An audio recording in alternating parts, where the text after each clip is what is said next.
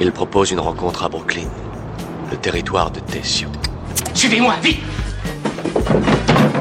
Allez, pressons, pressons, pressons On part maintenant pour Brooklyn. Ici, c'est Brooklyn. Salut tout le monde, moi c'est Théo Denmat, 27 ans et quelques cheveux blancs. Vous avez suivi les trois premiers épisodes de Ici c'est Brooklyn avec Marjorie H. Et désormais, c'est à mon tour de vous emmener à la découverte du quartier le plus connu de New York, Brooklyn. Brooklyn et ses 2 millions et demi d'habitants, Brooklyn et son quartier chinois, sa communauté juive, ses messes dominicales et ses diasporas jamaïcaines, Brooklyn et ses décors de cinéma, ses restaurants cachés, ses studios de musique et ses brasseries artisanales. On débutera chacun de ces épisodes à la Mecque des bières, la Brooklyn Brewery, terre de naissance en 1988 de la bière Brooklyn. Et pour ce quatrième épisode, on va parler rap. Car oui, Brooklyn a vu grandir certains des plus grands artistes de ce monde, Jay-Z, Pop Smoke, Notorious Big, et peut-être la raison pour laquelle ce style est désormais le numéro 1. Mais pourquoi eux? Pourquoi là? Et surtout, que reste-t-il de la scène rap aujourd'hui dans la grosse pomme?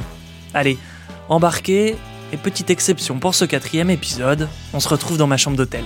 Ici c'est Brooklyn, let's go Ici, c'est Brooklyn.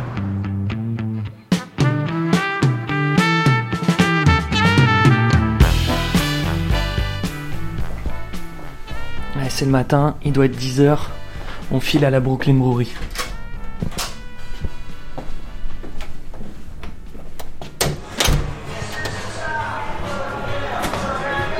Thank you.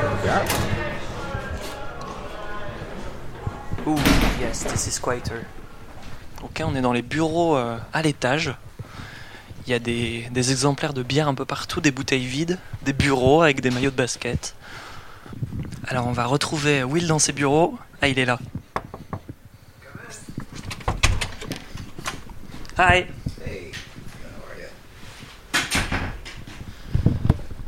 How are you, Will? I'm good, buddy. How are you? I'm fine. Comment ça va? We say in French? Ça va, ça va, ça va bien? Ça va, ça va bien. Do you like uh, rap music? You can have. Est-ce que tu aimes le rap? Tu peux boire un peu de cette bière hein, si tu veux. Je vois que t'en as envie. Um, part of my job is quality assurance. Oui, une partie de mon métier, c'est aussi de m'assurer de la qualité de mes produits. I, I never got into rap. All, all my friends were. Um, I went to a Nas concert when I was 18. Je n'ai jamais été un grand fan de rap comme mes amis, mais j'ai my été à un concert de Nas quand j'avais rap, 18 ans. Especially live rap music. Ça a réellement changé mon point de vue sur le rap en live. It's a great experience. C'est super viscéral. But I think, C'est une expérience incroyable. Mais je pense que beaucoup de gens du rap américain sont nés à. Brooklyn. And so many people in Brooklyn come from so many places, you know, multiculturally or just domestically here in the US. Et il y a Um, tellement de gens ici qui viennent d'endroits tellement différents qu'ils apportent ici ce qu'ils aiment, ce qu'ils n'aiment pas. Et pour utiliser un grand stéréotype, cet endroit est un grand pot pourri. Un énorme pot pourri en matière de culture et de musique. Tous mes potes qui sont musiciens vivent à Brooklyn maintenant. Il y a ici une grande scène musicale. Um, Will, I actually have a, a rendezvous, as we say, uh, in a music. Will, j'ai un rendez-vous dans un studio de musique à Williamsburg, donc je dois prendre un métro. Stay safe. À ce soir. That'd be great. Enjoy. Ici, c'est Brooklyn. Là, je suis en train de marcher. Je me rends au Donut Studio à East Williamsburg, donc plutôt dans le nord de Brooklyn. Euh, là, on parle d'un studio de musique qui a été ouvert en 2018 par un Français, Maxime Morin, un Marseillais qui vit à New York depuis bientôt 11 ans, euh, Camoulox. Ici, on l'appelle Max the Engineer, et il a même gagné un Grammy Award. Ouais, ouais. L'idée, c'est d'aller découvrir un peu comment on fabrique un morceau de rap.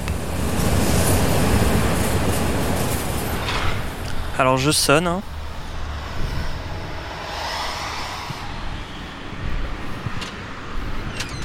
Bonjour Maxime. Comment ça va bien et toi Bah ça va, merci. Bienvenue. Bah merci.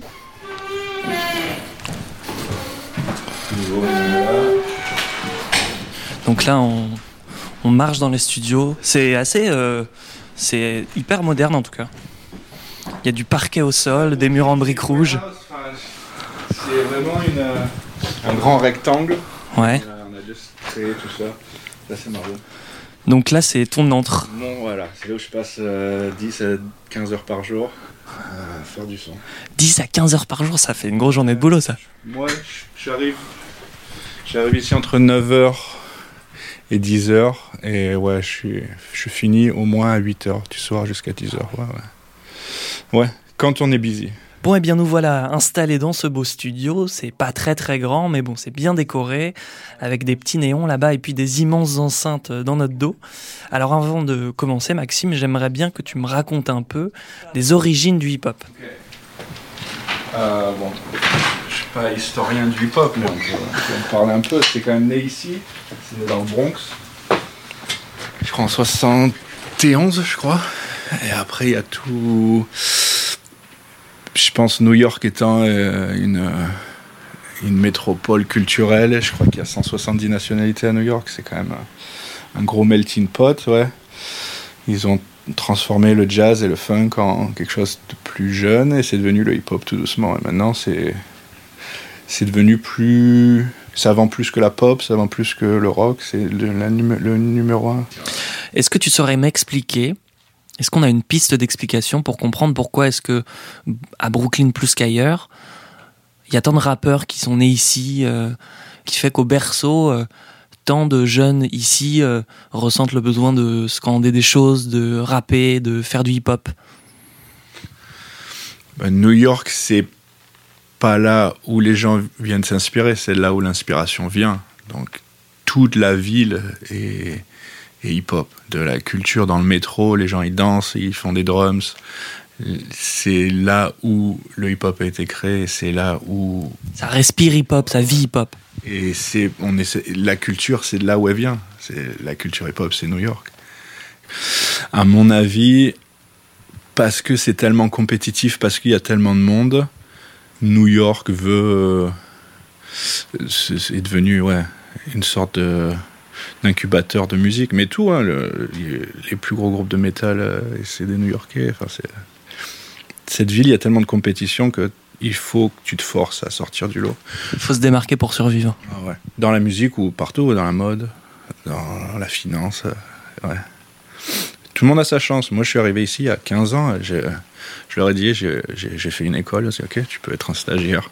J'ai lavé les, les, toilettes pendant quelques mois. Je suis devenu deuxième assistant premier assistant, j'ai été ingé et tout doucement je suis devenu ingé d'un gros studio à New York qui s'appelait Quad Studio. Et tout doucement j'ai fait mon chemin, j'ai fait du freelance, j'ai bossé avec presque tout le monde. C'est-à-dire, ça veut dire quoi tout le monde? J'ai bossé avec beaucoup dans le rap et dans le hip-hop et j'ai bossé avec euh, probablement tous les artistes à New York. Ouais, de LL Cool J à ASAP Rocky à probablement tous les membres du Wu-Tang. J'ai bossé avec. Euh, avec qui d'autre? Avec des jeunes de Brooklyn. J'ai bossé avec euh, Fresher. J'ai bossé avec qui d'autre? Fabio Foreign. Euh, avec Her, à qui, avec qui tu as gagné un, Grammy Award C'est pas du hip-hop, c'est du RB. Mais ouais, j'ai eu un Grammy avec elle. j'ai bossé sur son premier album, une chanson qui s'appelle Hopes Up. Et ouais. Je me demandais si c'était possible que moi j'enregistre euh, ma voix. Que j'enregistre mon premier album à New York. Je, je, je vais enregistrer une petite chanson et euh, on l'adapte en version rap euh, en 5-10 minutes. Tu nous fais un montage, tu nous montres comment est-ce qu'on transforme une chanson en un morceau de rap. Est-ce que c'est faisable ou pas ça? On va essayer, on va essayer, on va allumer le micro, on va, on va, voir ce que tu as, ce que as dans le ventre. le meilleur artiste à jamais être passé. Alors je chante faux, je ne sais pas chanter. Hein. Euh, qu'est-ce qu'on va faire? Je vais peut-être ouvrir une chanson. Ok. Donc là, qu'est-ce que tu fais? Tu peux nous décrire? J'ai produit un morceau il y a quelques semaines. Et euh, j'ai juste ouvert le premier fichier que, que j'ai trouvé. Et on va ouvrir ça, t'installer derrière le micro et tu vas, et tu vas nous parler de, de, de ta semaine à New York.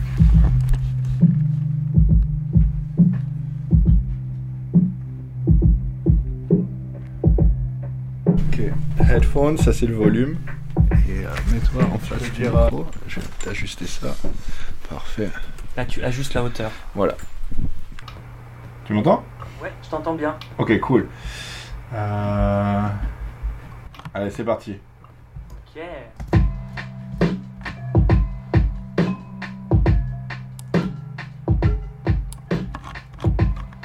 Yo Society Ici c'est Brooklyn. Marjorie H. Théo Denmat. Maxime Morin. Imaginons que, qu'un artiste avec euh, ma voix arrive dans ce studio. Tu te dis, euh, tu te dis ouais, il y a du boulot. Faut mettre du, de la reverb, faut mettre du, de l'autotune. On met, des, on met de l'autotune, ouais. Et on met euh, plein d'effets pour, pour, que tu, pour que tu sonnes un peu expensive. C'est quoi une bonne voix de rap ou de hip-hop? Euh, moi, j'aime.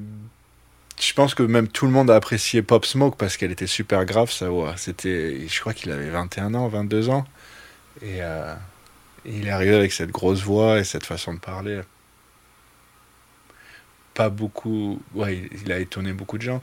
C'est, c'est, c'est surtout dans le hip-hop, c'est ce que les rappeurs disent, mais nous en France, c'est aussi le, le son de la voix qui nous, qui nous intéresse. Snoop, il avait cette voix un peu bizarre. euh, Jay-Z, il a cette voix euh, un peu bizarre aussi, et c'est ça qui, qui, qui nous attirait, je pense.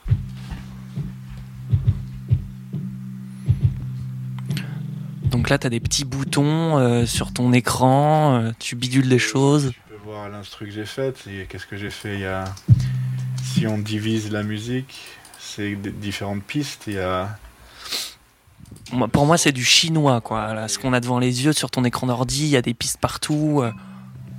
Donc c'est un sample, c'est une piste. Qu'est-ce qu'on a d'autre? On a un kick. Un kick, c'est quoi?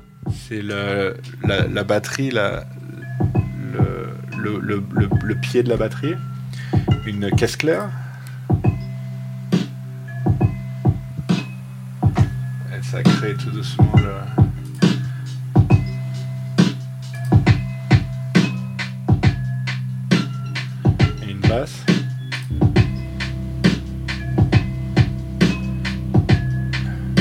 Du piano. Tout ça, ça fait la morceau. Et on a notre euh, le, le talent qui, qui, qui, qui nous fait du rap avant.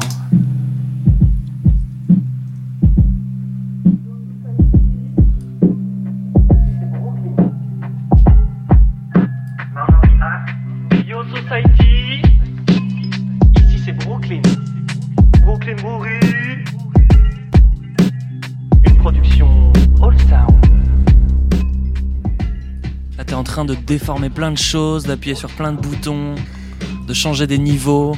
Le lycée Jean-Paul II. Yeah.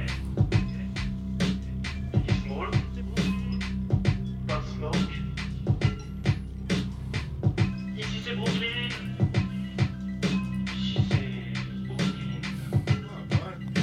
Ça va? Voilà, ça y est, tu es officiellement un rappeur new-yorkais maintenant. See you next euh, pour le Grammy, Exactement. ton deuxième. On se voit euh, à Vegas en février prochain. Je t'exporte ça si tu veux. Merci beaucoup Maxime. Pas de souci. Ici c'est Brooklyn.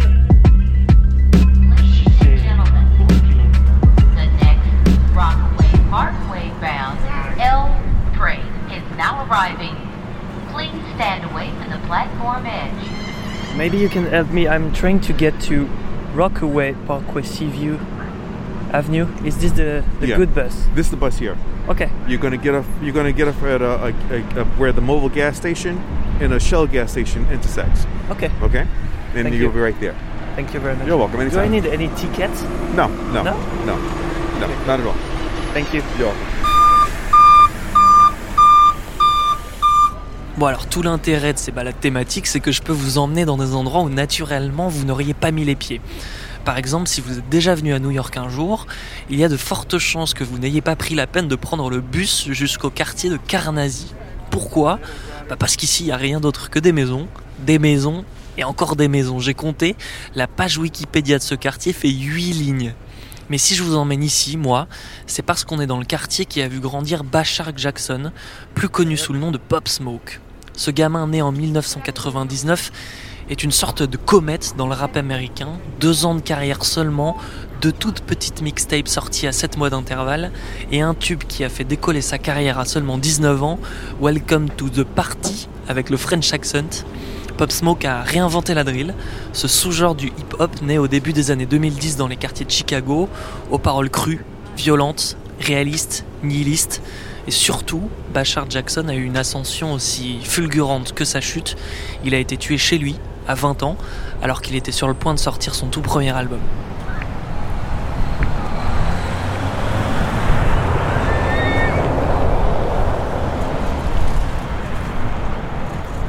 Alors je suis actuellement sur un terrain de basket, au milieu d'un très très grand parc. Il y a des gens qui courent autour de moi, il fait... Euh, il fait un peu nuageux, mais assez beau. Vous pouvez l'entendre au-dessus de moi. Il y a euh, des avions qui passent en permanence. Pourquoi? Parce qu'on est à quelques kilomètres seulement de l'aéroport JFK, l'aéroport principal de New York. Donc euh, les avions ici décollent et ils volent très très bas. On a l'impression qu'on pourrait pratiquement toucher leur train d'atterrissage si on levait la main. Puis là, il y a quoi six personnes qui font un match de volet. Il n'y a pas grand monde sur le terrain de basketball, je ne vais pas vous, vous, le cacher, mais il y, y, en a un là que je vois qui est en train de, de, mettre quelques paniers, qui est pas mauvais, en tout cas qui est meilleur que moi. On va aller euh, le voir et lui demander s'il si, connaît Pop Smoke. Hey, est-ce que je peux vous poser une question? Je suis à la recherche du terrain de basket nommé d'après Pop Smoke. Est-ce que vous savez où c'est? Mais non. C'est celui-là Comment tu t'appelles? Micah Delanois.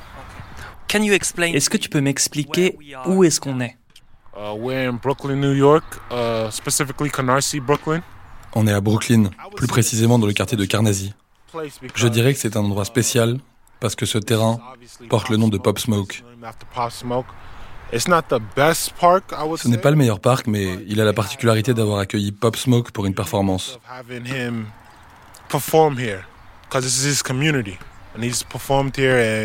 On est au cœur de sa communauté. Il a déjà chanté ici, donné des concerts gratuits lors d'un jour annuel que l'on appelle le Carnacy Day. Je me souviens de ce jour d'ailleurs. C'était la seconde fois que je le voyais en personne. Je ne suis pas resté ce jour-là parce que j'étais énervé. Je voulais venir jouer au basket et quand je suis arrivé, j'ai vu que ce serait impossible avec toutes les installations dehors. Je suis parti. Je regrette parce que c'était un concert gratuit de Pop Smoke. C'était très bête de ma part. Uh, can you explain to the Peux-tu expliquer au public français qui était Pop Smoke? Well, Pop Smoke was a artist that uh, grew up here in Canarsie, Brooklyn, and uh, Pop Smoke était un artiste qui a grandi ici, à Carnacy, et qui a connu la célébrité très rapidement. Il a sorti une chanson, je crois que c'était Welcome to the Party, qui a complètement explosé et l'a rendu mondialement célèbre. C'était tellement unique. Parce que c'est ça Pop Smoke. Son rap était unique car il exprimait toutes les misères de Brooklyn, tout en empruntant beaucoup à la drill anglaise et à la manière dont elle est produite.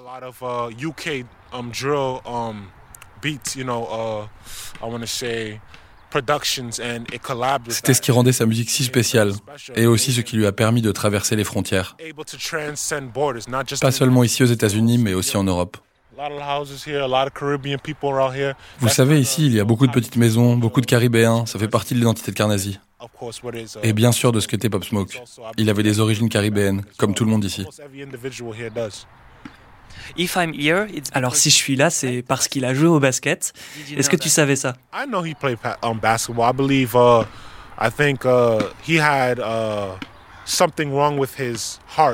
Oui, je crois qu'il a eu un problème cardiaque, ce qui l'a empêché de faire carrière d'ailleurs. Quand tu joues sur ce terrain, nommé à son nom, est-ce que tu penses à lui ou est-ce que tu joues juste au basket? Eh bien, je ne dirais pas que je pense à lui à chaque fois que je viens jouer ici au basket, mais j'ai vécu ici toute ma vie et c'est un gros changement. Ils ont essayé d'embellir l'endroit, ils ont peint le nom, ils ont fait tout ce qu'ils pouvaient car Pop a joué ici. Je ne pense pas à lui en permanence, mais à chaque fois que je vois son nom inscrit, je pense que je vais me rappeler à son souvenir. Alors pour les gens qui ne connaissent pas l'histoire de sa mort, est-ce que tu peux nous raconter ce qui lui est arrivé?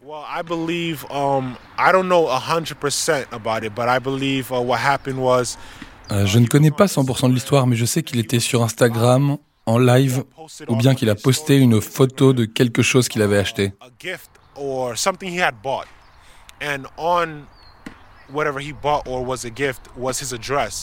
Or sur le paquet de ce qu'il avait acheté, son adresse était écrite. Et des gens ont pu retrouver où il habitait. Pendant la journée, il était sur Instagram. On voyait qu'il s'amusait avec des amis, qu'il prenait du bon temps, que tout allait bien. Mais cette nuit-là, le cambriolage a eu lieu. Personne ne sait ce qui s'est passé dans cette maison, mais je sais qu'il est le seul occupant de la maison à avoir été tué. Les mecs sont venus pour lui. Ouais, c'est tellement injuste.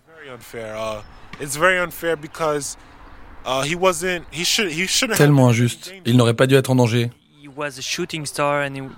C'était une, star en devenir, il était tellement jeune.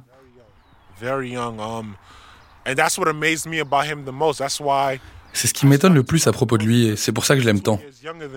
Il avait deux ans de moins que moi et est devenu si vite célèbre. Beaucoup de personnes de l'industrie musicale rentraient en contact avec lui, il était tellement jeune. Et je pense que s'il avait juste eu un peu plus de temps, il aurait été encore davantage connu. Il aurait été encore plus terrible, tu vois. Mais malheureusement, il a été tué.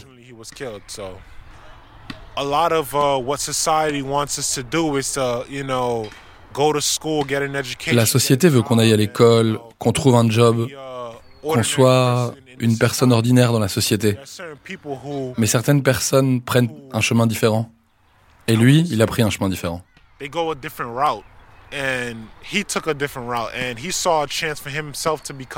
a vu une opportunité de devenir célèbre et il l'a prise. D'abord, il a essayé d'utiliser le basket, puis il a utilisé la musique. Je pense que beaucoup de gens devraient suivre son exemple.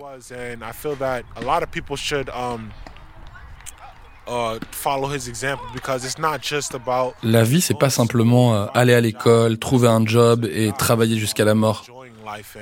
C'est aussi profiter de la vie et essayer de tirer un maximum de ce monde avant de le quitter. Pop Smoke est définitivement un bel exemple en ce sens. Ici c'est Brooklyn. Okay. What's your name? My name is Stimes. Stimes. Hello, Stimes. My name is Theo. What's up, Theo? I'm fine. Theo or Theo? Theo. Okay. T H E O. Right, Theo. Um, you were. Tu me disais que tu connaissais Pop Smoke. Yeah, associate. I know him. Said what up to him when I saw him. Ouais, je le connais. Disons qu'on se saluait quand on se voyait. J'essaye de comprendre en fait ce qu'il représentait ici, dans la communauté. Il a tout simplement placé Carnazy sur la carte. Du moins, en termes de hip-hop. Tu vois ce que je veux dire? Avant lui, on n'avait jamais eu personne qui avait fait du bruit en dehors du quartier. Et il a mis Carnazy sur la carte. Cet endroit a toujours été surnommé la soirée parce qu'on s'y habille avec style. Mais maintenant, tout le monde est au courant de ce qu'est la soirée. Tu vois ce que je veux dire?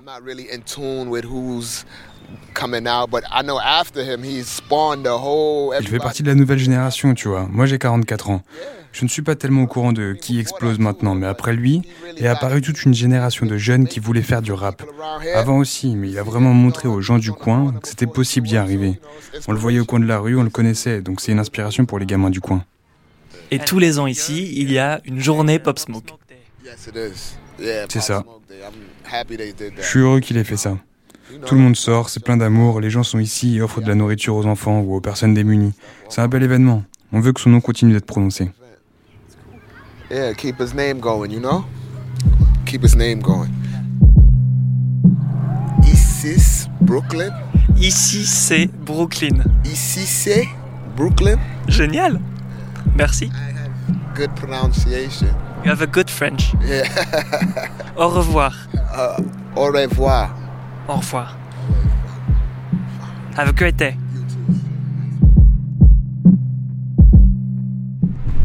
On en a fini avec Carnegie.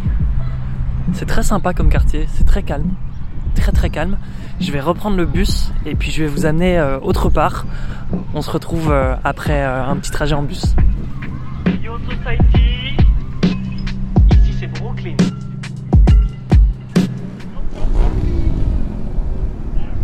Et voilà, on est au milieu de bâtiments en briques, on se croirait presque dans une zone industrielle.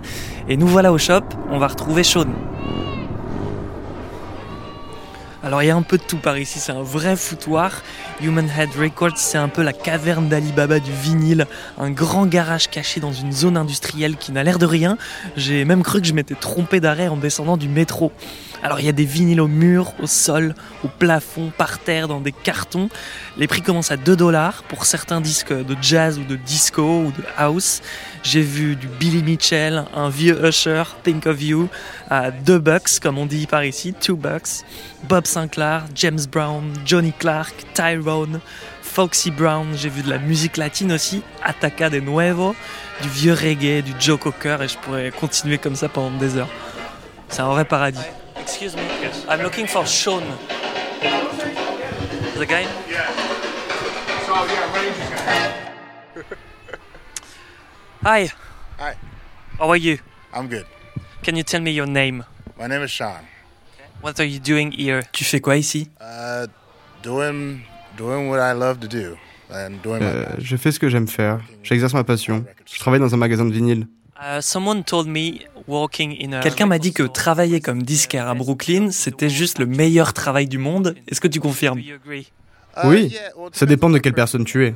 Ça peut être le meilleur travail du monde, ça peut être un endroit magique, ça peut être tout ce dont tu as toujours rêvé. Moi, personnellement, ouais, je pense que j'ai trouvé un bon endroit pour moi. C'est ici que je dois être. Pourquoi? J'aime la musique. Pour moi, c'est une thérapie. La musique m'aide pour la mémoire m'aide à gérer mes sentiments, à me relaxer. Elle fait tellement de choses pour moi que je peux appeler ça une thérapie.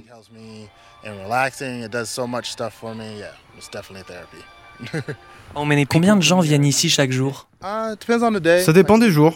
Aujourd'hui, c'est un jour un peu spécial. On a fait des réductions, donc on a bien sûr un peu plus de flux. Je dirais qu'on accueille entre 50 et 100 personnes aujourd'hui. Mais sur un jour normal, 20, 30 personnes peut-être. Ça peut être plus. Oui, c'est ambiance assez cool.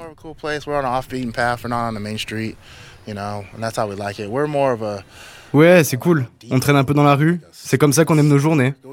Tu sais, on a un peu plus un dépôt qu'un vrai magasin. Si les auditeurs voient notre magasin, c'est rempli de cartons. Il y a des disques étalés partout. C'est organisé quand même. Hein. Il y a une méthode dans toute cette folie. Ici, c'est Brooklyn. Alors ici, le fonctionnement est très très simple. On rentre dans le magasin, on trouve son disque. Alors je suis tombé sur un, vieil, euh, un vieux vinyle de Tupac, If My Homie Calls, Brenda's Got a Baby. Alors c'est très simple, il y, a des, euh, il y a des platines un peu partout dans le magasin. On arrive, on met sa, son vinyle dessus, hop, c'est fait. Et je vais essayer de vous faire écouter le son que ça donne. On chausse un petit casque, je vais mettre mon micro au milieu, et puis vous allez entendre.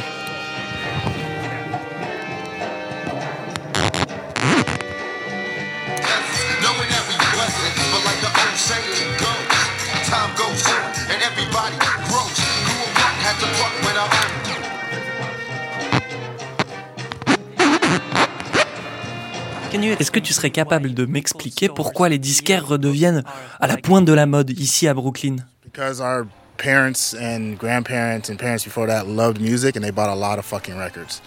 Parce que nos parents, nos grands-parents et arrière-grands-parents ont acheté beaucoup de putains de disques. New York a toujours été l'un des endroits principaux où les disques étaient pressés puis distribués.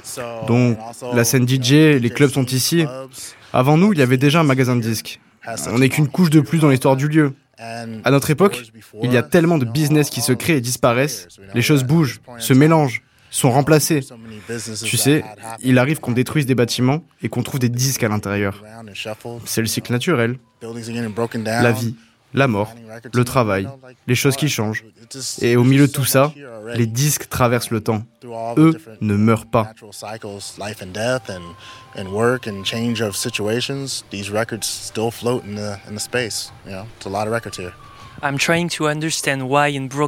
J'essaie de comprendre pourquoi, ici à Brooklyn, tant de rappeurs ont commencé. Pourquoi tant de gens ont grandi ici et ressenti le besoin de rapper des choses, de, de scander des textes. Tu saurais me l'expliquer Je ne peux l'expliquer que depuis mon point de vue. Je suis un transfuge de Long Beach, en Californie, mais je vis ici depuis 10 ans. J'ai de la famille ici aussi. Et ce que je remarque avec Brooklyn, c'est que c'est juste ainsi que cet endroit est construit. Il n'y a pas d'explication. Cet endroit est bâti de telle sorte que le rap est son biais de communication. On est à la Mecque. C'est ici que tout a commencé, pas vrai? Si tu vas quelques kilomètres plus loin, par là-bas, tu vas tomber sur le Bronx. Ce qui se passait là-bas à l'époque finissait toujours par arriver ici à Brooklyn. Brooklyn a été à l'origine de beaucoup de choses, et surtout était un catalyseur de ces nouveaux mouvements, surtout en ce qui concerne le hip-hop. Maybe not necessarily the forefront, but also this has also always been the catalyst, when, especially when it comes to hip hop. See you guys. Peace. See ya. What was euh, Qu'est-ce qu'on disait? Désolé. Peace, brother. Love you. Boncho. That's, that's the dude right there. So Bacho getting in that car. Boncho, le mec qui vient de rentrer dans cette voiture, est l'un des plus vieux DJ d'ici. Une putain de légende. He doesn't look like. Je trouve qu'il ressemble pas du tout à un DJ. Ne juge pas un livre à sa couverture, mec. Tu vois ce que je veux dire? Le truc marrant avec les DJ, c'est que c'est des gens qui se font toujours une idée de ce à quoi ils ressemblent, basé sur ce qu'ils voient à la télé. Mais avant d'être ici, sur le terrain, vous ne connaissez jamais vraiment la réalité des choses. Ce type qui vient de partir en voiture là, c'est un des plus grands. Il connaît tous les gros artistes d'ici et tous le connaissent, parce qu'il est là depuis une éternité. Il collectionne les disques depuis 1969.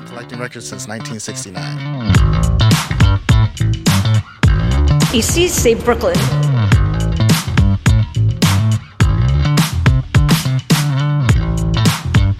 Bon, dans Ici c'est Brooklyn, on fait pas forcément les choses dans l'ordre. Je vous propose donc un petit saut en arrière. On sort d'un disquaire où vous avez entendu la finalité d'un artiste, son album, et me voilà désormais là où tout a commencé pour l'un d'eux, avant les disques, avant l'argent et même avant la gloire. On est au milieu de Brooklyn, dans le quartier d'enfance de Notorious Big, Biggie pour les intimes. C'est ici que m'a donné rendez-vous Kevin, vous allez vite comprendre pourquoi. Il est employé d'un studio de musique et complètement zinzin de Biggie, qu'il considère tout simplement comme le plus grand rappeur de tous les temps. Hi, Kevin. How you doing? Oh, you? I'm fine, and you? Nice to meet you. I'm doing well. I'm doing well today. Yeah, nice to meet you too. Yeah, man. Thanks for coming out. I appreciate you reaching out to us. Oh, I appreciate. Bah, merci à toi d'accepter d'être mon guide. Yeah, no, of course. So, right here. Where we are right now is 226 St. James. Alors là, on est actuellement au 226 St. James Place, devant la maison où a grandi Biggie. This is Biggie's apartment where he grew up. His mother, Gloria. Sa mère, Gloria, vivait à l'étage avec lui et tout autour de nous, c'est son quartier. Il se baladait ici étant enfant, c'est ici qu'il jouait. De l'autre côté de la rue, tu peux voir un endroit très important pour lui également. Globalement, tout ce qui était important pour Biggie se situe ici, dans son pâté de maison. C'est quelque chose de très new-yorkais. Tout tourne autour de votre quartier. Si vous vivez quelque part, vous représentez cet endroit, et cet endroit devient là où tout se passe, là où tout commence, là où débute le monde, si on peut pousser la métaphore. Juste en face, au 197 St. James, il y avait un temple oriental qui était comme une salle des fêtes ou une scène ouverte où avait lieu beaucoup de shows. Biggie et beaucoup des membres de la Junior Mafia ont chanté ici à dos. C'est fermé hein, maintenant, euh, comme on peut le voir. C'est fermé, mais on peut encore voir une réminiscence du panneau au-dessus de l'entrée qui dit Temple oriental. Je connais pas le numéro exact de l'appartement, mais c'est supposé être au deuxième ou troisième étage. Si tu regardes au-dessus, c'est juste là. Parfois, Biggie était là, dans la rue avec ses amis et sa mère, passait sa tête à la fenêtre pour lui demander de monter à l'étage pour manger. On connaît toutes les règles à New York. Quand maman dit que c'est l'heure de manger, on a intérêt de venir manger. Ok, descendons un peu au coin de la rue. On va rejoindre le croisement de Fulton Avenue et de St. James Place. Alors oui, on peut voir que sur le panneau de la rue, le panneau vert là-haut, bah, il y a marqué son nom. Christopher Notorious Big Wallace Way. Ok, and I assume over there, juste en face de nous, il y avait son, son barbier. It was his barber shop over there. Oui, bien sûr. Uh, C'était le barbier et coiffeur de Biggie. Respect for Life Barber Shop. Dans une de ses chansons, il y a une ligne qui fait. Et c'est de cet endroit dont il fait référence. C'est là où il est allé toute son enfance et jusqu'à sa mort quand il voulait une petite coupe. Il avait l'habitude de passer la plupart de ses journées, quand il vendait de la drogue à 17 ans, quelques pâtés de maison plus loin, sous l'horloge de la ville, à attendre des clients.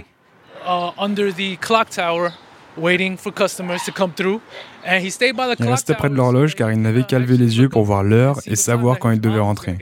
Parce qu'il devait être à la maison avant que sa mère ne rentre du travail. On est dans un quartier qui est assez joli en fait. Il y a des grandes maisons euh, assez hautes, euh, tout ce qu'on peut s'imaginer de plus new-yorkais, des voitures assez modernes. Biggie rapped about growing up in this neighborhood, about the people in the neighborhood. Biggie a rappé à propos de grandir dans ce quartier, à propos des gens qu'il y côtoyait. Le truc avec Biggie, et l'une des raisons qui explique pourquoi il était si grand et pourquoi son hip-hop a traversé la terre entière, c'est qu'il était une entité complètement différente des autres. Il a apporté énormément de mélodies à la musique rap. Avant lui, ça ressemblait à ça. You know, don't push me cause I'm close to the edge. I'm trying not to lose my head. Ah, ha, ha, ha. And then Biggie est arrivé et ça donnait ça. From the Beretta, putting all the holes in your sweater, the money getter. You know what I mean? Like that. Tu vois ce que je veux dire? C'est un style de musique complètement différent. C'est lui qui a transformé le rap. Et cela a à voir avec les influences de sa mère et le fait qu'il était jamaïcain. Il est issu de la première génération d'immigrés jamaïcains et la musique jamaïcaine, le reggae, accorde beaucoup d'importance à la mélodie, aux vibes, au feeling. Biggie a été capable d'assimiler ces influences qu'il avait de ses ancêtres pour les fusionner à l'autre musique avec laquelle il a grandi le hip-hop new-yorkais. Et il en a fait quelque chose de totalement différent. Il a apporté beaucoup d'humour au rap, beaucoup d'humour et d'éléments fun. Son premier grand succès est une chanson qui s'appelle Party and Bullshit.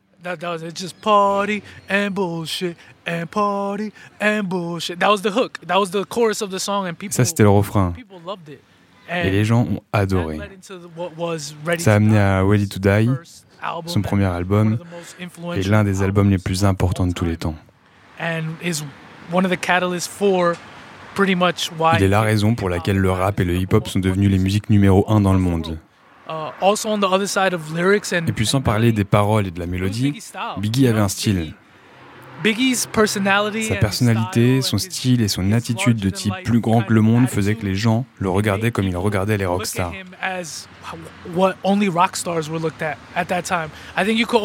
À l'époque, tu avais Kurt Cobain, ou David Bowie comme figure presque défiée. Elvis Presley. Oui, ces gens qui inspiraient les autres. Pour les rappeurs, ça arrivait à l'échelle de nos quartiers. Les gens voulaient ressembler comme Slick Rick. Ils voulaient s'habiller comme Rock Kim, mais ça n'avait jamais atteint une échelle mondiale avant Biggie. Quand Biggie a commencé à dire come to find out that you was fucking everybody. You know, he was he was talking about these brands that. Il parlait de marques qui n'étaient pas associées avec les quartiers desquels on venait. The neighborhoods that we come from, the, the, they were associated with Fifth Avenue. And Elles étaient associées à la 5e avenue, à la crème de la crème européenne. Donc quand il a commencé à porter des chaînes Versace, des chapeaux Kangol et des pulls Poogie, il avait ce look, il dégageait quelque chose que les gens voulaient être. On avait envie d'être avec lui et autour de lui. Il a été la première rockstar du hip-hop, la première star du hip-hop. Et tu vois, aujourd'hui, on est quoi? 25 ans plus tard, à chaque coin de ce quartier, tu peux voir une peinture murale à son effigie. Si tu parcours le monde, je suis sûr qu'il y a d'autres peintures murales de lui partout. Tu sais, c'est typiquement le mec qu'on regarde et qui fait se dire Ok, c'est ça le rap, c'est ça le hip-hop. Please. So I doubt this was around when Biggie was around. I don't think there was too many artisanal coffee shops. Kevin se prend un petit café là tranquillement pour pouvoir discuter. Et toi, Kevin, tu es un, immense fan de Biggie. Immense fan de Biggie. Tout petit, j'étais déjà fan. J'ai grandi ici dans les années 90. Biggie est parti quand j'avais 7 ans. Moi, j'étais déjà un énorme fan. Je connaissais chaque mot de Juicy, son premier single. Je connaissais par cœur les paroles de chansons que je n'aurais normalement pas dû écouter si jeune. Quand j'ai eu 18 ans et que j'ai enfin eu l'âge d'avoir un tatouage, je me suis tatoué Sky is the Limit. Ah oui, alors effectivement, on voit un, tatou juste sous le cou, euh, sur, le, sur la poitrine. How old were you? T'avais quel âge? 18 ans. C'est l'âge à laquelle tu peux te faire tatouer. Ok, premier tatouage et tu fais ça. Ça et une note de musique sur mon bras gauche. What did your mother... Et qu'en a pensé ta mère? You know, funny enough, my mother uh, didn't see it for like a year. I covered, Une histoire drôle. Ma mère ne l'a pas vu pendant un an. Je le recouvrais, je n'enlevais jamais mon t-shirt quand elle était à côté. Je portais que des hauts à col rond très près du cou. Et un jour, je me penche devant elle pour ramasser quelque chose par terre et elle aperçoit le tatouage sur mon t-shirt. Elle m'a dit Mais qu'est-ce que c'est que ça? Elle n'était pas très contente, mais maintenant elle s'y est fait. Alors une part de la légende de Biggie tient aussi dans les circonstances de sa mort. Est-ce qu'on sait ce qui lui est arrivé? Bon, il n'y a jamais eu de conclusion claire et officielle à l'enquête. C'est d'ailleurs toujours une enquête ouverte du côté de la police de Los Angeles. Il est mort à Los Angeles six mois après que Tupac soit mort à Las Vegas. Beaucoup de gens disent que ça a un rapport avec la rivalité qu'ils entretenaient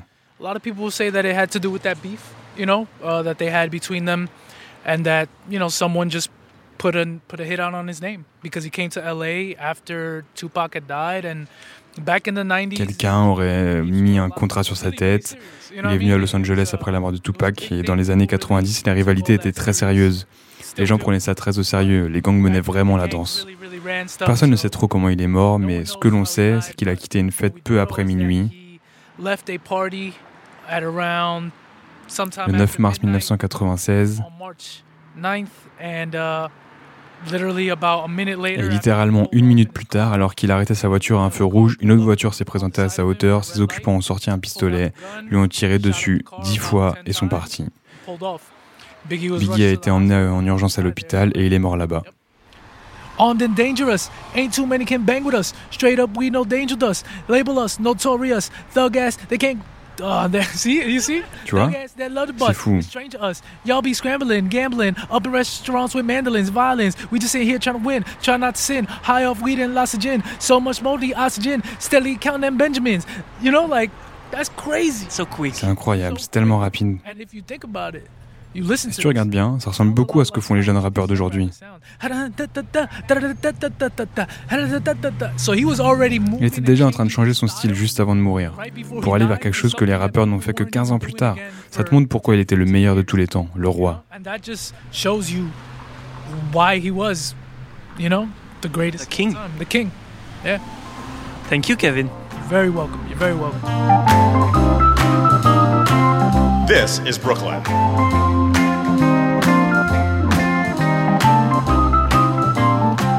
Bon, je sors du métro, il fait toujours aussi chaud. C'est vraiment une magnifique journée à New York. Il a fait très très chaud aujourd'hui. En tout cas, plus de 20 degrés. Les gens sont en t-shirt euh, et en pantalon. Et on va tranquillement retourner à la Brooklyn Brewery, euh, se désaltérer un peu. Ça va être parfait pour euh, finir cet épisode où on s'est un peu cassé la voix. It's been, uh, it's been busy, just dying down a little bit. Uh, has it has everything begun? Has it begun? Bah bien sûr, bien sûr que ça enregistre. Danny told me to take a, summer ale. Danny m'a dit de prendre une summer ale. What do you think? T'en penses quoi? Oh, summer's great. Summer is, la summer est super. C'est notre deuxième bière la plus vendue et elle marche tellement bien à l'étranger que si elle était disponible toute l'année, elle se vendrait probablement plus que la Lager, qui est notre étendard. La Summer est assez légère pour que tu puisses en boire de nombreuses dans une soirée, tout en ayant assez de caractère pour être intéressante. Elle plaît à beaucoup de gens, et même aux snobs de la bière, si je puis dire. En tout cas, aux gens qui en ont une haute opinion. Elle est universellement aimée.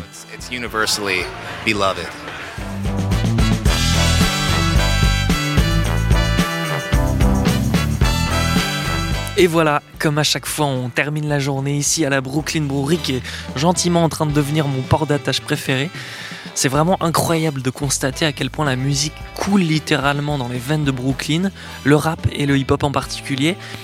En fait, je, comprends maintenant un peu mieux ce que m'expliquait Maxime ce matin. La musique est ce qu'elle est ici parce que les gens, les artistes, n'essaient pas de copier ce qui a déjà été fait?